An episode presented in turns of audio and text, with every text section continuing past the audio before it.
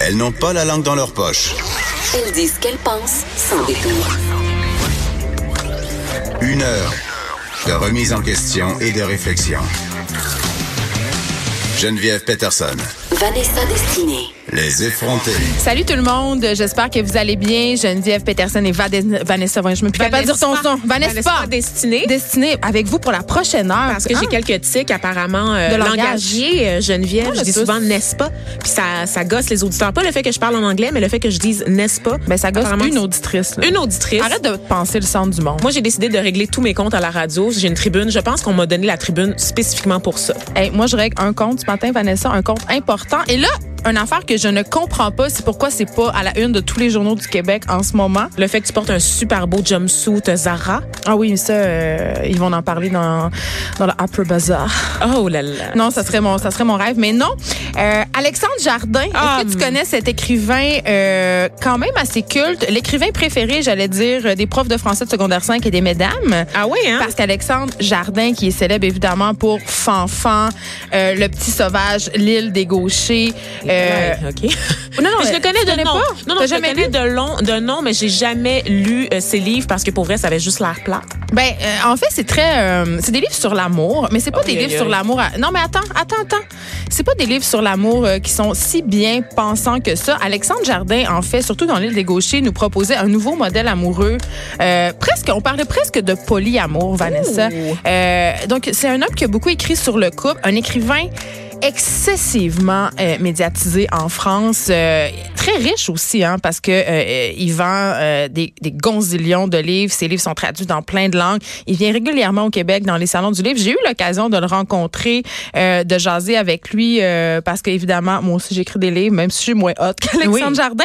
Mais là, Mais c'est comme un Éric Emmanuel Schmitt euh, de la littérature euh, ben, d'amour. J'allais dire un Paolo Coelho. Ah ouais, hein? Ben parce qu'il écrit un peu des livres philosophiques une sur l'amour. euh, euh, Puis tu sais, euh, il, il était euh, et il sera toujours d'après moi très incendiaire dans ses entrevues. Tu sais, il, il a eu une vie. Mais là, c'est là que ça. Il est français en même temps. Ouais, c'est sûr qu'il va être incendie. Oui, non, mais pas dans ce sens-là. Il, raco- il raconte des, les aventures de sa famille, euh, des choses absolument qui frappent l'imaginaire, euh, dont, par exemple, un oncle qui aurait été retrouvé pendu en porte-jartel.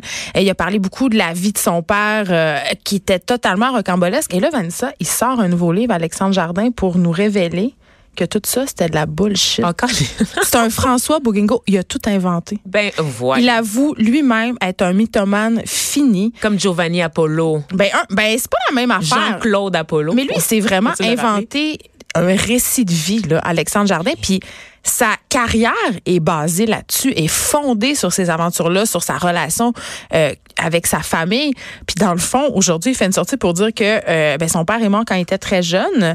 Et il explique en fait que euh, il avait pas beaucoup de souvenirs avec son père. Puis son père, c'était pas grand-chose. Son, son père qui est un scénariste.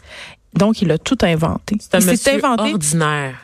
Il s'est inventé des souvenirs avec lui, puis il m'a dit, tu sais, il, il a avoué que sa vie euh, plus grande que nature, tu sais, on dit souvent la réalité dépasse la fiction. Dans le cas d'Alexandre Jardin, euh, c'était particulièrement le cas.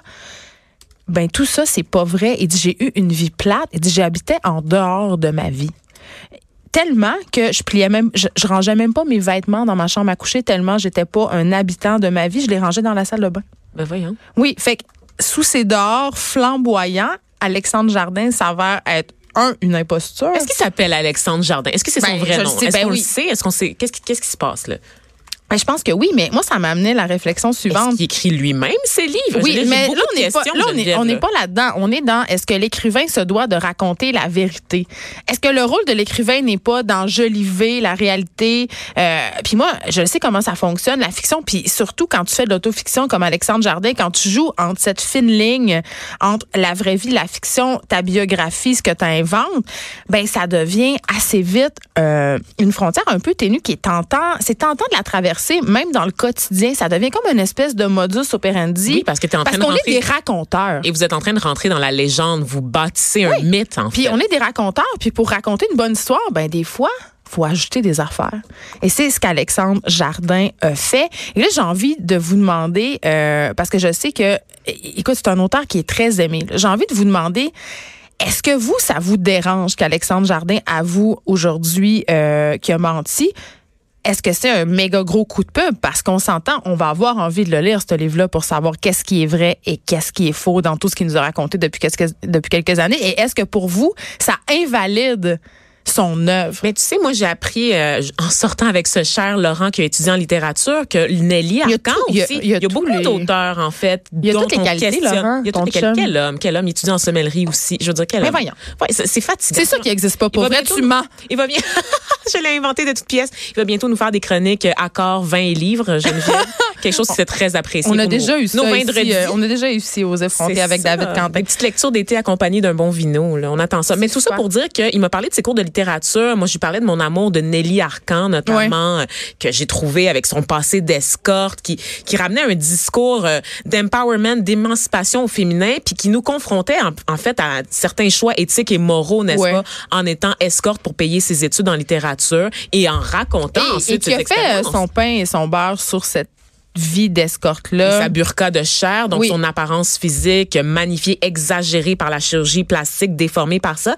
Et Laurent de me dire qu'à l'université, les profs de littérature, beaucoup remettent en question la véracité des, ben, en des fait, il y a des de rumeurs. Nelly Arcan. Il y a des, euh, ben écoute, euh, ben il y a des rumeurs. Moi, je, je, je, fais partie du milieu littéraire et puis euh, bon, j'ai étudié à l'UQAM en lettres, euh, pas tout mon corpus, mais quand même quelques cours. Et mon ex, c'est un prof de littérature à l'UQAM, donc c'est un, un, un, Vous comprenez qu'on a un bon bagage, un, Geneviève et moi. Ben, au niveau on des lettres, je pense qu'au niveau des lettres, on est, on, on a la, notre parole est légitime et c'est vrai que hum, c'est une rumeur qui court depuis quelques années déjà euh, euh, que bon Nelly Arcan Isabelle de son prénom aurait euh, exagéré en fait quelques faits, mais en même temps, je dis ça, puis je suis super mal à l'aise parce qu'on sait que Nelly Arcan euh, s'est donné la mort, elle s'est suicidée, ça fait déjà quelques années. Donc, elle n'est pas là pour répondre, évidemment, à ces non, accusations. Mais, euh, mais beaucoup de, de filles qui ont, qui ont travaillé dans le domaine du sexe remettent aussi en question euh, son récit.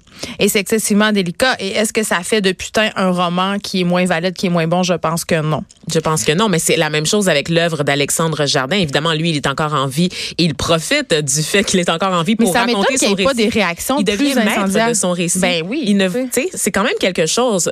C'est parce qu'il n'a pas attendu, on n'a pas attendu, son patrimoine n'a pas attendu son décès pour révéler la vérité, n'est-ce pas? Dit. Il décide lui-même de prendre en main sa, sa, son legs, en fait, à la littérature. et, et d'ailleurs, dans pourra pas l'accuser d'imposture puisqu'il se dénonce lui-même. Et attends, il va plus loin que ça. Il parle aussi de sa famille qui a participé au mensonge.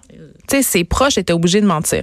Euh, donc voilà, c'est une histoire qu'on va continuer à suivre. Moi, j'ai hâte de voir les réactions parce que pour l'instant, on n'a pas grand-chose au Québec.